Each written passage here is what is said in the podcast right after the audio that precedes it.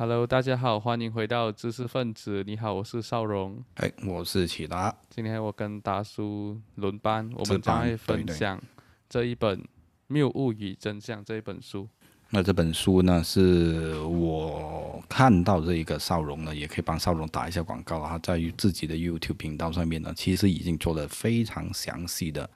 呃讲解了。所以如果想知道更加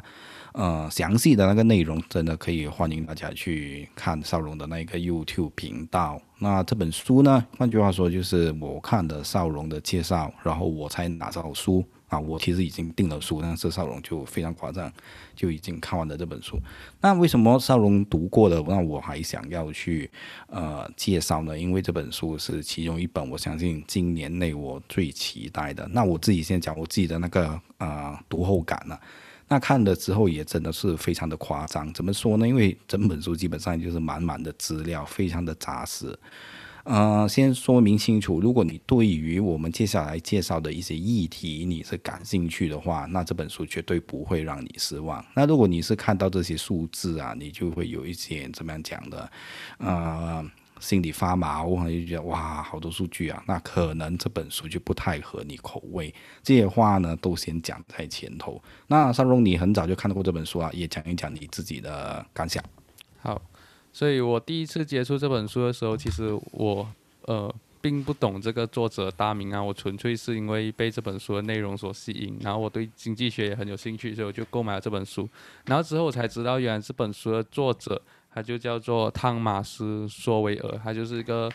呃非常有名的一个保守派经济学家。然后他之前还有出过另外一本是讲就是一些基本经济学的原理的，那那本我也我也在看着，所以呃这本书我第一遍读的时候，我是比较多是站在经济学角度去去来看他所探讨一些现象，嗯。包括政府去管制这个房价，又或者是在职场当中这个性别歧视究竟有没有存在这些现象。然后我第二次就是为了录这个 podcast，我就有重温一下，然后我发现它其实从人文的角度来讲，其实也是挺适合拿来分享一本书啊，因为这个、嗯。这个作者他就是一个很很就是一个保守派的经济学家嘛，所以他会就是对左派的主张，又或者是对一些好像凯凯恩斯他们这些这些派、这些派系的经济学家、嗯。啊，都会有一些的批评。然后所以我觉得，其实从另外一个角度来看回这本书的时候，它反而可以有更多的就是可以去联想的空间啊。嗯好，那我们就直接进入正题了。因为这本书呢，它的内容实在是太过扎实，我相信我们今天的这一集啊，也只能够抽取我们感最感兴趣的那一些部分去谈。那我相信一定是会，呃，怎么讲啊，刮一漏万也好，或者我们讲的详尽一点，就刮万漏亿，那一定会有疏漏的地方。那大家呢有兴趣，真的是可以去找这本书。那刚才呢，上龙已经是说明了，呃，索威尔啊有不同的翻译啦，OK，啊，他今年应该是九十多岁了。那呃，你听到呃他的那个头衔叫做什么？呃，保守派的经济学家，然后他又是一个呃黑人，然后他对于很多现在是对于这种黑人呃行使的政治正确的政策都非常非常多的这一个批评，甚至是持完全反对的这个意见。那可能你就觉得，哎呀，这个老头一定是，呃，他的那一个观念一定就是呃不合你口味。那我们不知道听众个人那个政治立场是如何。那且慢，什么意思呢？就是其实整本书更多的时候是要你去面对很多的现实的依据。那我读这本书呢，我最大的感受就是，呃，你认不认可他的那一个政治立场都好，那你先面对一下他的这一个提出的一些依据或者是事实的根据。那这些事实的根据呢，很有可能颠覆了你对于这个议题的很多的想象。那我讲两点吧。第一呢，他会提出很多的这一些，我觉得是关于在实践上面就和你的期许完全是倒反的。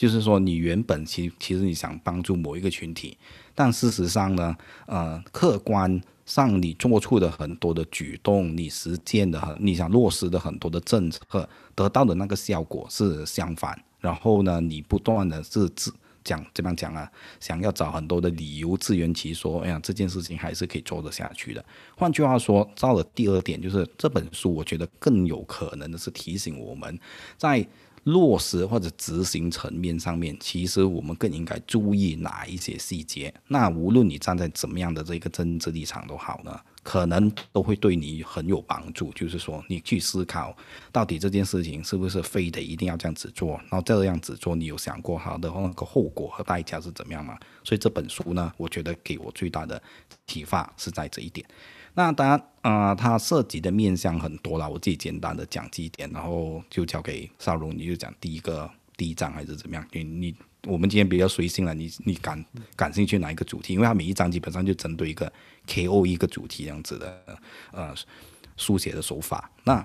呃，有都市的那一个情况啦，啊，都是我们非常感兴趣的议题。然后性别上面的议题，然后有这个呃，还有什么？啊，我都一下子啊，学者，其实我我蛮喜欢学者那一章，可能我不知道少龙读的时候有没有很有感觉啊，那那一章反而是啊蛮多啊颠覆我的那一个想象的部分，那可能我会讲多一点是在这里，那当然还有这一个收入不不平等的那个问题啦，然后还有这一个呃。黑人的那个处境是怎么样的？甚至还有第三世界，那我们就看我们可以发挥多少了。哦，我就想先谈谈这个都市的谬误与真相啊。然后在没有谈之前，我们还是先来简单就是分享一下我对经济学的理解。其实我觉得经济学它就是一个我们来探讨如何分配资源的一个学学科嘛。所以其实这这本书它给我的启发也是跟大叔一样啊，就是其实很多政治。就是政治政治家，又或者是很多政客，他们在提出一些政策的时候，他们都会给他一些很漂亮的名字，就好像这是公平交易法，这是一个明智的房屋政策。我们人他都会对这些好像公平啊、明智啊这些比较抽象的词、比较抽象的褒义词，都会有一些没有办法抗拒的那个魅力啊，都会觉得这些政策肯定是好的。可是反而它落实下来呢，它所所要起到的效果啊，却没有他一开始想象那么多。然后我们就来谈谈这个这个都市当中房地产的例子啊，然后。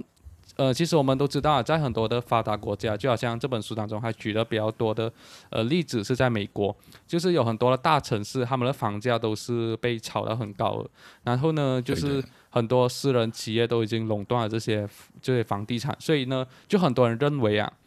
政府他们是应该要出手出来干预的，就包括还要限制这些开发商，就不能把那个价格定到定到过高。然后，或者是这个空地是必须要保留作为这个环境保护，而不可以拿来发展的。所以这些都是这些呃人他们所希望政府采取的一些干预手段。可是这本书的作者就告诉我们，其实房价被炒高，它很有可能并不是政府要插手的原因，而是政府插手之后所导致的结果。此话是怎么讲呢？就是。政府呢，他们采取这些干预措施之后啊，包括比如他们就保留了这个空地不准发展，又或者是他们限制这个公寓的高度不可以去到多高，所以这时候呢，其实就是在限制整个地区当中房地产的这个供应，然后当这个房地产的供应。呃，保持不变，甚至是减少的时候呢，当地的这个物价就会上涨，然后最后导致的结果就是那些穷人他们因为没有办法负担起当地的这个房价，而被迫离开这个地区。所以这本书它还是提出了很多的数据来论证它它它这一点啊，它就有提到，在美国有很多高于美国平均水准的这些地区，他们的房价都是在这个。地方出现了严格的这个管制措施之后才产生的，所以其实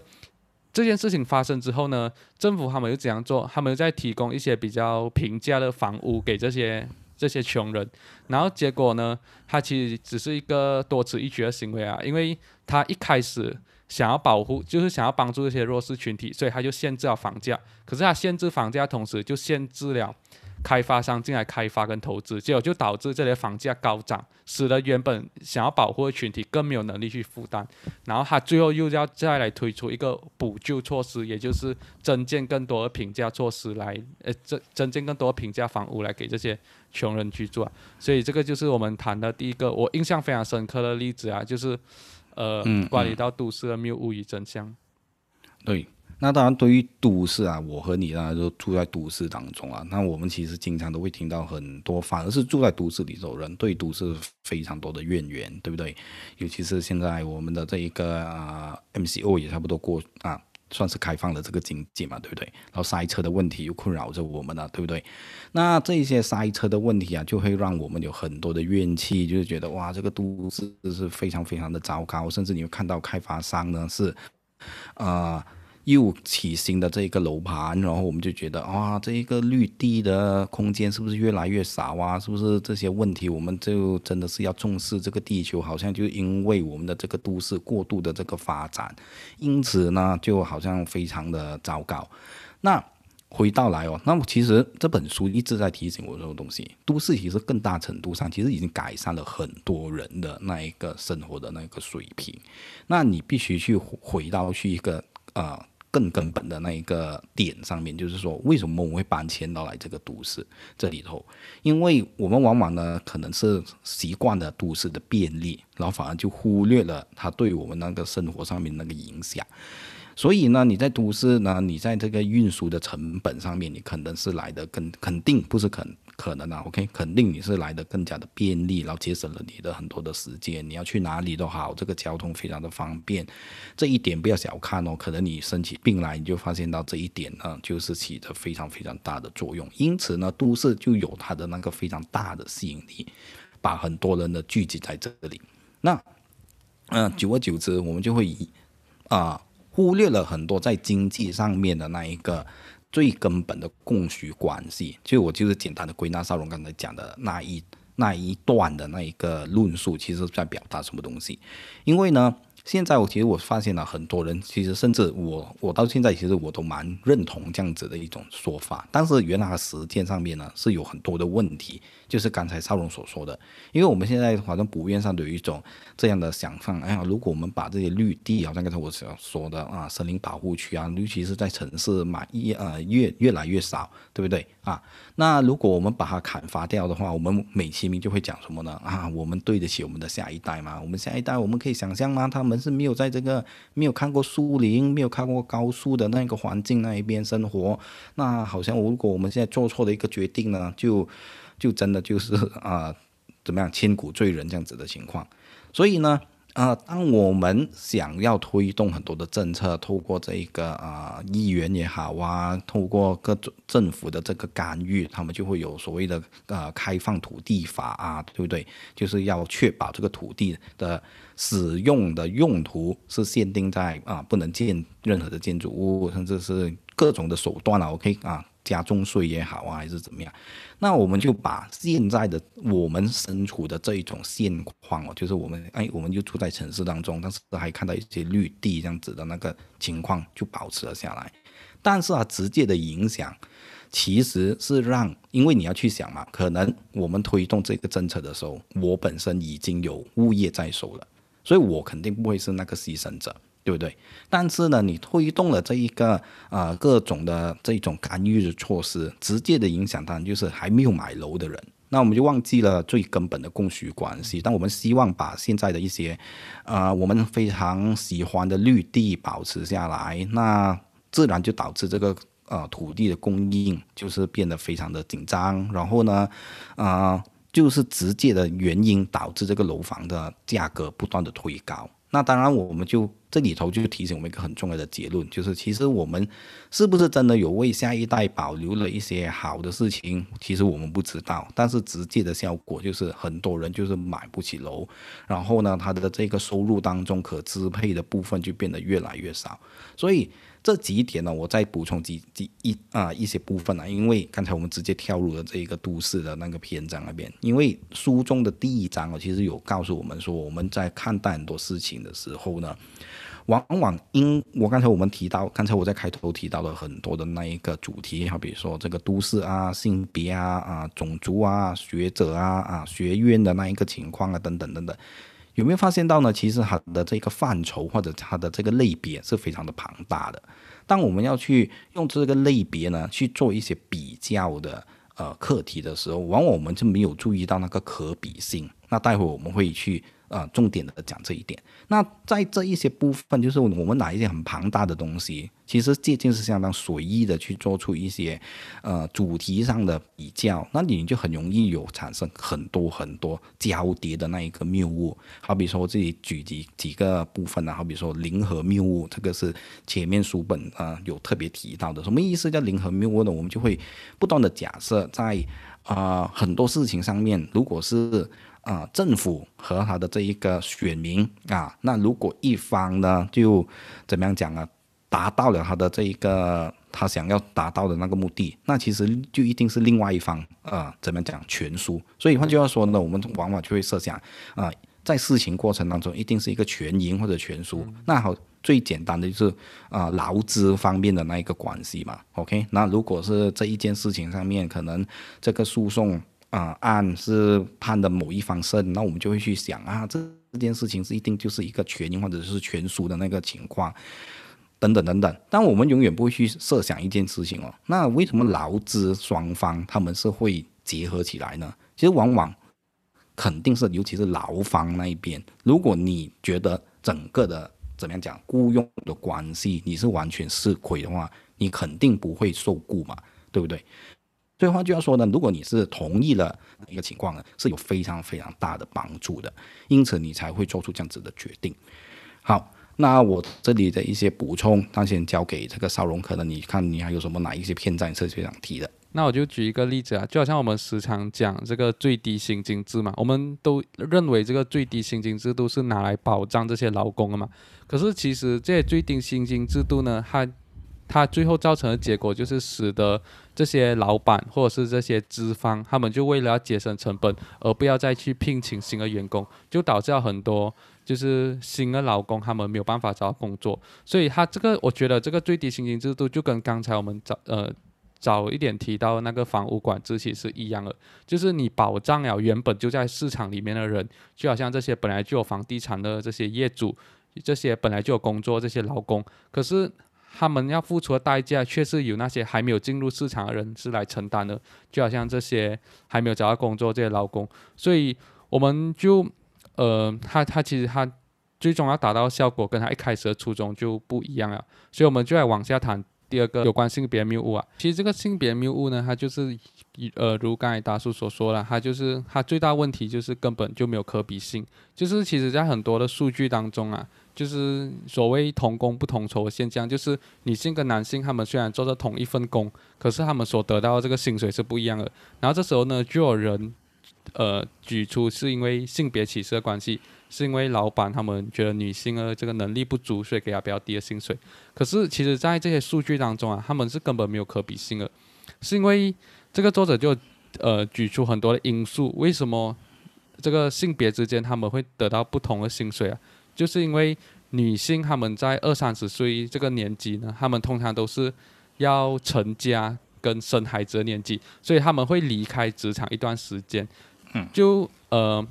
就特别是那些比较需要与时并进的一些行业啊，然后他们就更需要你，就是时时刻刻都在职场嘛。所以如果你因为要生孩子，或者是因为你要养育孩子，而暂时离开职场一段时间，其实你的经验的累积就比同龄的呃男性同事来更加少。所以这也就是为什么造成他们之后如果这呃有男性跟女性他们一起去竞争这个。主管的位置的时候，女性会比较处于劣势的原因。作者讲到，如果你是要拿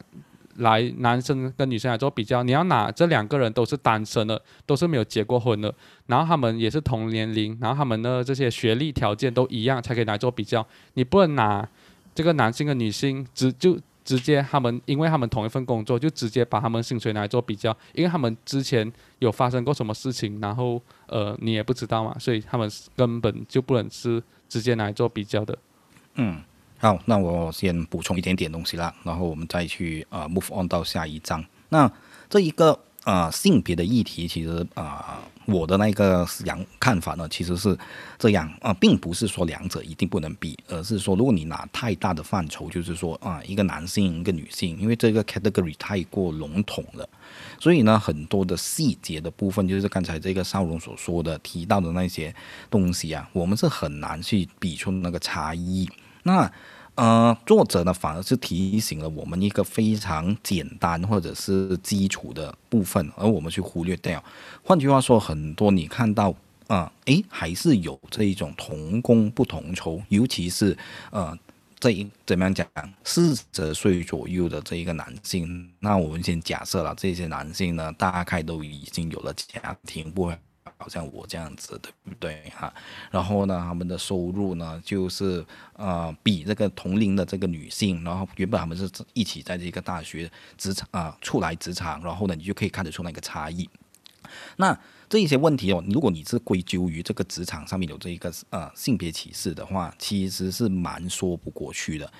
呃，先说明一下为什么是这样，因为呢，其实现在谁都知道，性别歧视是一个非常非常大的这个罪名，非常影响你这个公司的声誉。所以呢，其实不会有这一个任何的企业，它就是轻易的或者完全不敏感的就去触犯这些事情。所以换句话说，更根本的那个问题，很有可能就是在这个婚姻或者是婚后对于女性的这一个影响，其实来的更大。换句话说呢，有一些职业，它确实呢，就好比说，可能你是做律师，书中书中有想到，OK 啊，那你要见很多的客客户，你的这一个工作的这个时间呢，是很难是哇稳定下来、固定下来的。所以这样子的这个工作，其实呢，是对女性来讲吸引力是不大的。因此，这个书中就提醒我们啊，如果有些女性她是打算要结婚、生孩子、组织自己的家庭的话，她们就会偏向于找一些可能比较稳妥的那个工作，就不会冒太大的风险，不会有工作不定时的那个情况。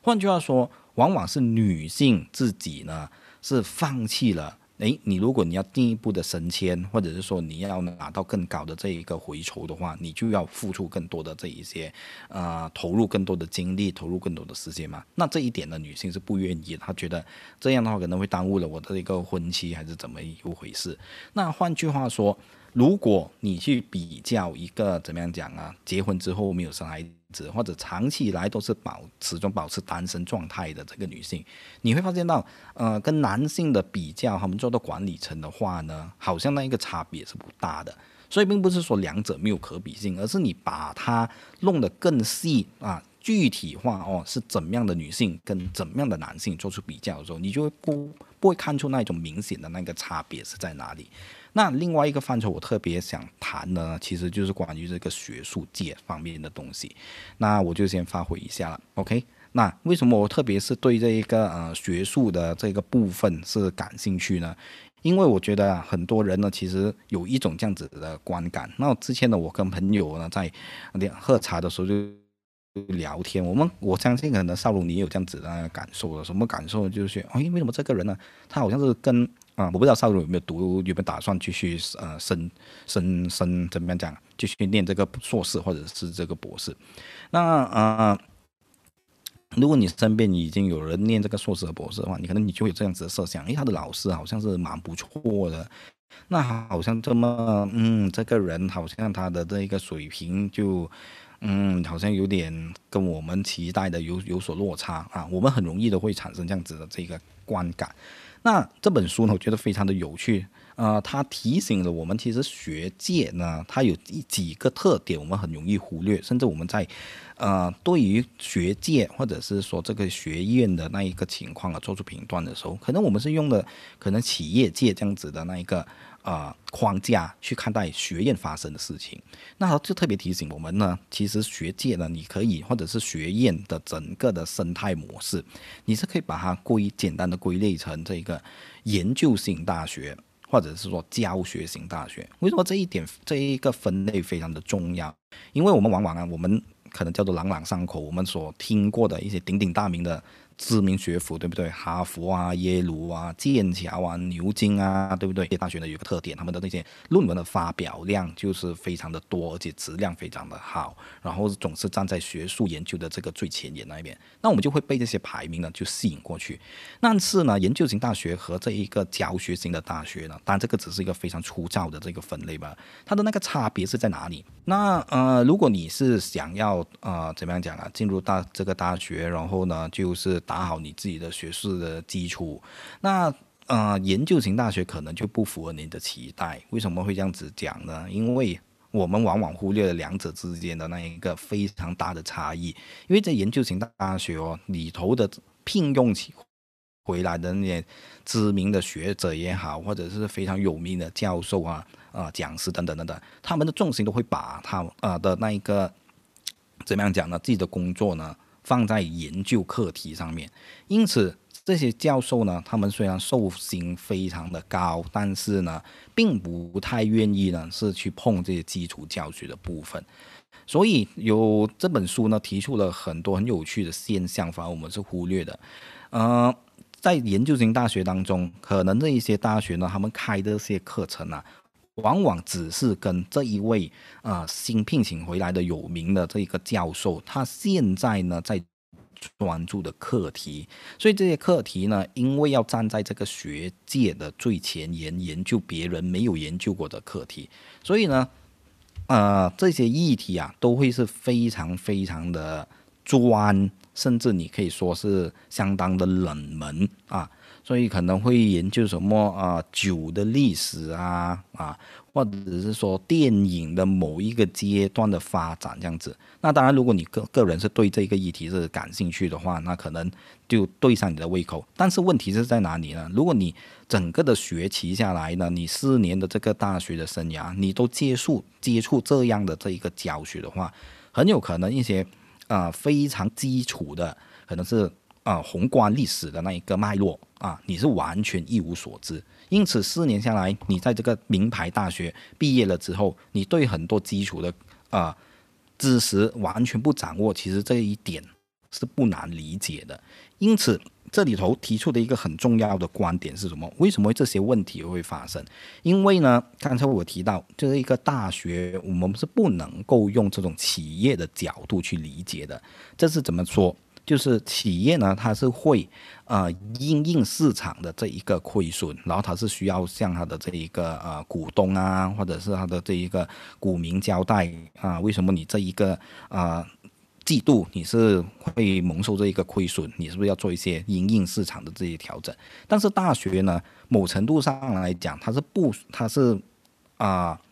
有这种非盈利的本质在，因此呢，它可以靠它本身，如果它有庞大的这一个捐献基金，它可以靠这个政府的补贴，所以还是不需要直接回应市场上面的那一个问题的。换句话说，这一点呢。就说明了我们其实蛮难监督，就是你要回馈这个大学，诶，你不应该只是开这一些没有顾及到我们的这些大学生他的这一个全面的知识的掌握这个面向。其实大学本身呢，可可能是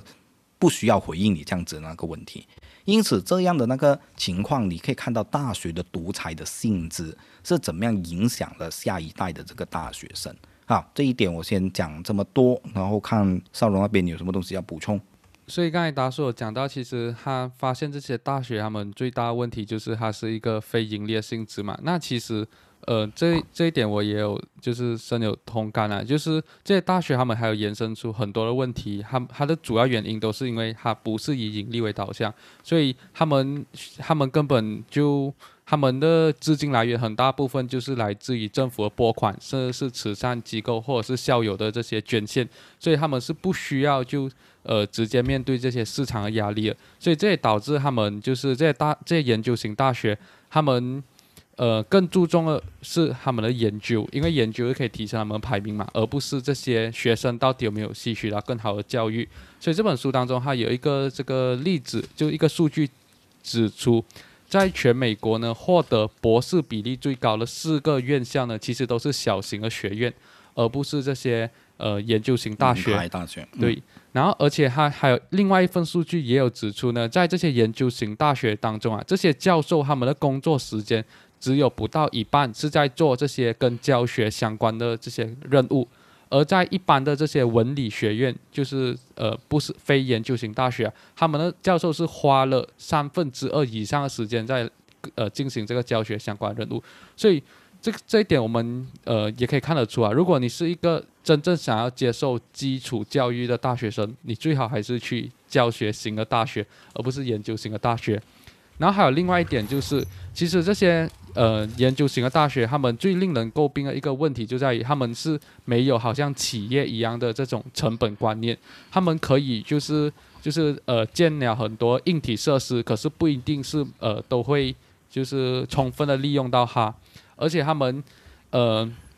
也不需要去节约他们的成本嘛，是因为如果他们发现他们超支啊，他们是可以去跟这个政府要求一些税金的补助，又或者是拨款的，所以他们就根本没有像这种呃盈利的企业一样需要有成本的观念，这也导致他们很容易就会出现乱花钱的情况。然后这些都是我觉得呃，就是目前这些研究型大学它所呃令人诟病的一些地方。然后最后一点呃。我想要提及的就是关于到这个排名的问题。其实作者也有举，呃，也有就是告诉我们啊，其实这些排名，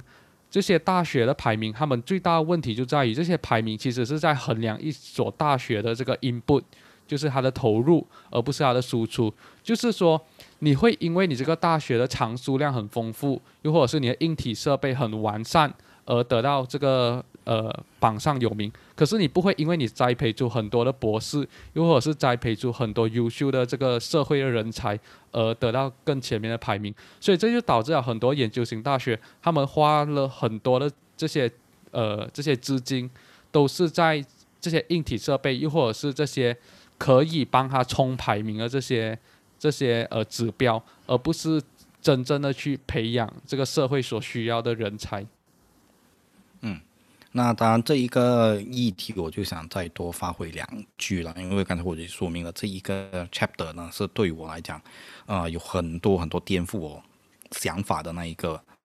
啊，内容或者是说数据是呈现出来的。那除了刚才邵荣所提到的，为什么我们会观察到越来越多的大学啊，他们的这一些呃建筑物越来越。夸张，甚至呢，书中举出很多美国的大学那一种，呃，宿舍的建设啊，和那一种五星级的酒店可能都可以比一比了。那为什么会出现这样子的情况？当然就回到去大学本身，它有它的独裁的一面，就是说它不需要完全因应这一个市场的回应。但是这一点呢，其实是要呃分开看的，它也有它因应这个市场的部分，它并不是说完全不在意钱这一点。但是呢，它有很大的部分其实来自于这个政府的这个补贴。那这个政府的补贴当然还有政府的这个考量哦。如果你是没有把一笔资金啊投放在这个大学当中的话呢，就可能就会为人诟病啊，你是不是没有注意这个下一代的这一个培养的？啊，工作等等等等这样子，那呃，我想特别提几点啊，可能我不提的话，可能大家没有想到那些暗黑的一面啊，可能大家会感兴趣一些。什么呢？就是呃，在不受控的那种情况，希望大家已经是感受得到了。OK，你。作为大学生，你并不完全是一个消费者，你不能够直接的是怎么样讲啊？投诉这一个产品啊？那因为有一些大学，它除非是那种纯盈利性的那个大学，可能你可以做出这样子的那一个投诉，那是另外一个话题。但在那些名牌的大学，我们得聚焦在这些名牌的大学，那它呢，往往会出现一种这样子的情况，呃。大学的这些教授啊，因为你其实尤其要拿到终身制的话呢，啊，呃，其实你是蛮难规管他的，所以在大学当中，往往会有一种这样子的现象，你会发现，诶，为什么，呃，大学的那个课程啊，往往只是堆积在某一个时间点，什么时间点呢？就是避开了上班时间的这一个呃。高峰的塞车时期，然后呢，又在这个下班时间提早去结束，所以所有的教授呢，都会把他们的那一个课程呢堆积在这一些时段上面。换句话说，如果我们是要完成我们的学分的话，你基本上是不可能在四年内呢完成你全部的这一个呃课程，还有你拿到应有的那个学分。但是这一点呢，往往就是因为这些教授他。有很大的权限，怎么样自由的排课，然后，呃，他怎么样排课，你又很难规管得到他。那无形中其实直接受害的，或者是，呃，蒙受损失的，当然就是学生。那再提另外一个部分哦，就是说，诶，如果刚才我们不断的去说明这一个大学。他们是没有什么太兼顾啊，做这件事情，他们有自己的想象啊，是不是？对于做于下一代呢，是很有意义的。所以，我们建比较呃规模大一点的这一个空间，教学的空间，或者是说这一个啊很非常庞大的这个图书馆等等等等这样子。增强的这个设施，那可能可以培养这个呃人文啊的气氛这些东西，当然也说得通。但是问题是在于这一些这样子的呃投入，它往往会直接纳入到整体的这个学费的当成是成本之一。但这一点呢，其实就非常非常的奇怪，因为很多的设施可能说白一点点，你做本科生的时候呢是用不上的啊。可能你是要读到博士，或者是去到博士后的时候，你才可以用到某一些实验室啊，还是怎么一回事？所以为什么这一些这样子成本可以直接纳入变成这个学费的一环呢？那这一点其实在于这些非盈利的大学来讲呢，他们并不太有动机哦，是想所谓的造福大啊这个广大的这一个贫寒的这些学生，因为如果。学费调的越高，越多人付不起的话呢，他们越有理由是可以跟这一个政府拿更多的这一个经费。如果他直接把这个学费调成是每一个人都承受得起、承担得起的话，那政府就自然没有这一个要需要介入、要补贴这样子的那个理由。所以在这个层面上呢，你也看得看得出，就是我所说的，他们不至于是对于金钱是金钱如粪土，反而是在这个面向呢，其实蛮在。在意怎么样是捞到更多这些跟金钱相关的，可能叫做周边利益还是怎么样？当然，呃，还有更多的细节我们是没有办法一一的展开了。比如说，呃，整个大学的体制怎么样，由这些招生的这一个主任啊，招生的这一个部门啊，去啊怎么样讲主导，甚至是发展很多其实蛮耗钱的这些体育项目，叫做呃要培养更多的这种。大学的这一个风气等等等等，这些都是蛮烧钱，然后是会影响到这个学生的这个大学或者是啊毕业之后负债的这种情况。那我们先发挥到这里。那往下的一个课题，当然我们一定要提到，就是啊这位作者重点非常关心的议题，那就是种族的议题。那种族的议题，邵荣你想发挥一下先吗？刚才我讲的蛮多了。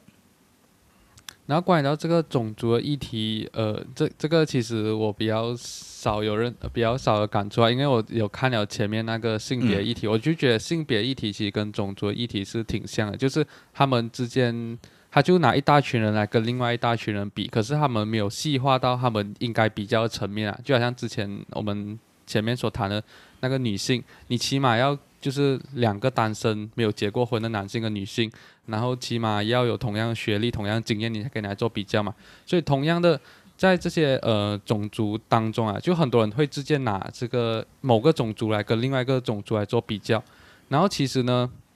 呃，他们之间呢是不能直接来做比较，因为可能这个种族当中他工作的人数比较少，又或者是这个种族当中他的家庭成员比较多，然后这些呢都使得整个这个数据，它就看起来就它就会使得整个数据看起来就觉得两个种族之间存在着很严重的不平等。可是其实呢，如果你把它细化来看的话，其实呃种族之间的这个不平等其实是没那么严重的。那这里头呢，这个种族的议题呢，就是一个更大更大的这个范畴，是很容易呢造成很多很多的这个误解，然后很多的政客甚至是社运人士呢，他们好像是有意的，就是忽略这些层面。除了刚才少龙啊提醒的这一些大的情况，其实。你能不能够纯粹从它的这个肤色呢，是圈定一个 category，然后就从这一个呃类别当中是做出比较？那当中会有什么问题呢？因为如果好比说你要去证明某一个群体或者是族群，它是受到呃整个社会的忽略，然后还因此是呃这个受害者，那你很有可你需要做的事情，当然就是要看他们的这一个呃收入，或者是说他们可以达到怎么样的这一个。在某一个年龄层达到多大的这种社会的成就等等等等，但你要做出这样子的统计的话呢，它就有一个很基础的。这一个部分你是要处理的，这个就是你哪一个所谓的中位数？什么意思叫中位数呢？就是说你要去计算一个群体和另外一个群体它的啊这一个平均的收入是怎么样。当然你不能拿这个最有钱的，好比如说白人当中你现在拿 Elon Musk 对不对？你跟其他比那个是没有意义的。你就讲啊，这个白人是比这个华人啊来的有钱多少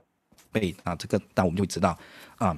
非常非常大的这一个怎么样讲误导。对不对？所以你就会拿整个的群体当中的中间值啊，大家大在这个部分应该是听得懂什么意思了嘛？你就是会去选啊，你会看这个群体它的平均的年龄是多少。那可能我举个例子啦，OK，白人可能他活到八十岁，那你拿一个中间数呢？其实就是拿一个四十岁，你就拿这个阶段出来。那这些四十岁的人呢，笼统来讲，他其实是收入平均下来是多少岁的，不多少钱的啊？那啊黑，如果你是拿这种非裔或者是黑人的群体和白人群体比较的话，他在统计上面就会面对这个非常大的这个问题，因为。呃，事实上呢，黑人的这一个年龄的中位数，它就比这个白人，我记得那个数据，它就少五年，啊，就换句话说，就是黑人的寿命就比较短一点点，可能他就没有活到八十岁。刚才我所说的白人平均可能活到八十岁，他就活不到那一个年龄。那你如果整体而言你是没有那么的长寿的话呢，你的中位数就会啊推前很多。啊，所以你的中位数可能就是二十多岁啊，甚至还没有到三十岁这样子的情况。如果整体的这一个群体，它的寿命是比较短一些，它的这个年龄的中位数是比较往前一些的话呢，你就很能够看出一种情况。你拿白人的中位数，他可能是拿着四十岁，跟这个可能非裔或者是其他更加呃少数的群体。你比较的可能是一个四十岁跟二十多岁，甚至十多岁的情况去比。那当然，你这样的去比较的话，虽然统计上面都是叫做比较中位数的那一个平均值，但是呢，其实当中是有非常大的误导，因为你是哪一个四，简单点，总的来讲就是拿一个四十岁的人跟一个二十多岁的人的财富去做这个等量的这个比较。所以希望讲到这一个部分，虽然有点绕啊，大家听得懂。为什么这一个议题呢？它在统计上面注定是会面对一些绕不过去、解决不了的那个大问题。那当然，这一个范畴还有什么其他更大的、更严重的那一个情况呢？因为在这一个课题当中，特别特别多的，呃，怎么样讲？以讹传讹、层层相应的那些谬误是流传下来的。就简单列举几点啊，OK？那有什么部分呢？因为好比说谈到黑人的这一个处境，往往我们就会呢很直接的联想到啊，他就是受尽了这个白人的这个歧视。但是呢，这种受歧视的情况啊，它往往会连接到什么问题？就是连接到啊，这个是其实是种族主义啊的那个后果。所以呢，你看就是种族主义呢，所以导致了很多很多的这一个呃歧视的存在。那因为我看的是中译本，我没有时间是去啊。追追寻回他的这个原著当中，他用的那一个词汇是什么？因为呢，他在书中呢，其实有区分更加精细的那一个范畴，就是说，我们不能够直接把偏见、还有偏误、还有跟这一个启示呢，是做出啊直接概念上的等同的。那我猜想呢，偏见应该就是英文当中的 bias，它谈的其实是一种态度。那你去到歧视呢，应该是 discrimination 啊，我猜是应该是这样啦。实际的歧视呢，你是有具体的这个行为做出来的。那你这个做出的具体的行为呢，其实你是需要做出这一个啊，承受这个相应的代价。举一个例子，好比说，如果你是非常歧视黑人的，然后你是一个个啊高尔夫球场的这一个场主，那你能不能够不请这个 Tiger Woods 啊来去？做这个巡回的表演呢？如果你因为他的这个族群的种族的身份，你不邀请他的话，相信你也直接会蒙受这一个损失。所以呢，换句话说，作者特别的提醒我们：如果我们简单的是把一定是先有这一个呃偏见，然后再有这个实际的歧视，那或者是说呃没有了偏见就自然没有歧视，这些都是非常非常简化的讲法。往往呢，很有可能是，啊，先有歧视，后有这一个呃偏见，也说不定，或者是两者倒反过来，都要看具体的情况而言。那刚才我就有提到，我们是怎么样更好的去看待，就是书中提醒我们怎么样更好的去看待黑人被歧视的这样子的那些问题。他特别提到，我觉得刚才如果大家听得懂刚才我的那个介绍之后，我们就可以更往深的去挖掘这个议题。因为其实，如果我们简单的是把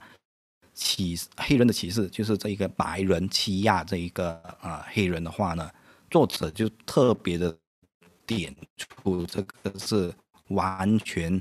啊是在剪裁着这一个历史的啊脉络。为什么呢？因为其实长期以来啊文明没有那么的来到我们现在较为文明的这一个时代，这一种奴隶的。奴隶的那种制度啊，其实在任何的群体当中都会发生的。举一些例子，好比说，在一个叫巴巴里的海湾那里头呢，就会有这个海盗的出现。那就是这家单讲的就是上世中世纪时候发生的事情。所以呢，其实啊，同一个族群当中，好比说，啊，白人，如果你是富裕阶层，你也会去抓白人呢来做奴隶，只要你觉得这个奴隶呢是可以帮助到你的这个事业的发展。等等等等，所以当然后来呢，也会有我们熟悉的，你真的是从非洲那一边呢，就运一些啊非裔过来，就变成了黑奴。那这个这些事情我们后来都知道，但并不代表说啊，之前其实就不存在这一种奴隶的这个制度，或者是说这种现象，其实都非常非常的这些严重。刚才我提到的那种巴巴里的海湾的那些海盗，据说就长期来就。俘虏了一百万的这些欧洲的白人，就当成当地的这些奴隶。然后这一个呃阿拉伯的可能是鄂图曼这个政权也有这种俘虏，这是欧洲人当奴隶的那一个情况。所以如果我们简单的只是把它还原成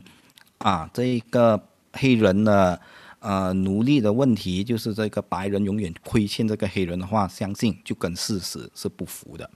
那为什么这些问题又回到去刚才我所说的，我们要怎么样更好的去区分什么东西是啊偏见，什么东西是实际上的歧视呢？因为你会发现到，事实上呢，整个美国的这一个发展的这一个呃过程当中，并不见得是在这些七十年代平权法案通过之后哦，这一个黑人的那一个处境才得到逐渐的改善。那现实的依据，作者一一的列出来，他会告诉你说，不是哦，其实黑人的那一个经济的处境啊，其实是在这个平权啊法案出台以前都已经获得的改善。相反是平权法案呢，七十年代之后啊推出之啊之后的那一段时间，他的追踪会发现到，呃，具体经济上面就是黑人的那一个群体，他受到的这一个优待的情况，反而是变。缓慢了下来，所以呢，就得出了一种这样子的情况。很多时候，为什么我们会去啊得出一种这样子的那一个结论，就是会不会有可能是有一些情况是先有这一个啊偏见，不先有这个启示在，然后有这个啊偏见呢，是很有可能发生的。因为啊书中也有举一些这样子那个情况。我当我们再去观察不同的群体之间的那一个关系的时候，其实是要特别的留意啊，译者就是比较强势的那一个群体，他会不会是处于一种强盛的那一个处境？什么意思呢？因为书中的一个例子，我觉得他的那个类比啦是非常的有趣的，大家就可以拿来作为参考。他就说明，鄂图曼帝国我们都知道是啊回教的这一个啊政权。然后在很长的时间，它处于一个强盛的时候啊，它其实长期是雇佣这些犹太人，那犹太人当然就是信奉犹太教嘛，啊，当这一个苏丹的呃御用的医师，换句话说就是非常非常信任这些犹太人，并不会因为你的什么宗教的不同、文化背景完全不一样，所以就是有顾虑，然后顾忌你，而。当这个奥图曼帝国呢慢慢的衰败下来的时候，当你就要找一些怎么样讲替罪羔羊，所以呢就会呢出现是啊排他的那种情绪在，所以在那一个奥图曼帝国啊衰弱的时候，犹太人的处境呢就大不如前，甚至是受到非常非常大的压迫，堪比是啊比这一个纳粹时期的那个处境来的更加的糟糕。所以呢，当我们去观察这些呃歧视的现象，或者是说这些种族主义，作者给出了一个很有趣的解答，就是说，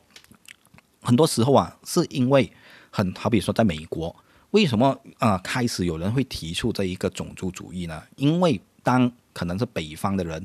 啊、慢慢的是有更多的呼吁，是说，哎，我们要怎么样是更好的落实这个平权啊，不能够差别对待这个黑人的群体。那啊。奴隶呢是作为一个私有的财产，那如果你是要保存这些私有的财产，你当然是要就要找一些理由嘛，对不对？为什么这一个奴隶制是值得，呃，怎么样讲啊，延续下来的？那这个时候呢，其实才会呢，你找出一个说辞，OK，这个说辞大致上呢就是种族主义的那一套的说法。所以讲到这一点，大家是不是能够？都把那个因果的关系梳理得更好了。总之，和性别的议题一样，并不是说这是个这一个族群之间的那一个差别是不存在的，而是当你去把它细致化的时候，你会发现到那个问题绝对没有你想象的那么的严重，而需要去到你要怎么样讲推翻整个的现状，然后从头开始过。讲的有点长，但是呢，这一个呃族群或者是种族的部分，希望有把。书中最关键的那个部分呢，介绍出来。那今天我们的节目应该也做的，应该还没打破记录了。OK，那少龙那边还有什么东西想补充的吗？所以关于到这个族群的话，我就补充最后一点啊，就是其实很特别的地方，就是这个作者他其实是一个黑人啊，所以他其实他他要表达意思就是，现在很多黑人觉得自己的就是境遇跟白人其实是很不一样，甚至是觉得这是一个种族歧视。其实很多时候。呃，他们只是在把这些问题都推怪，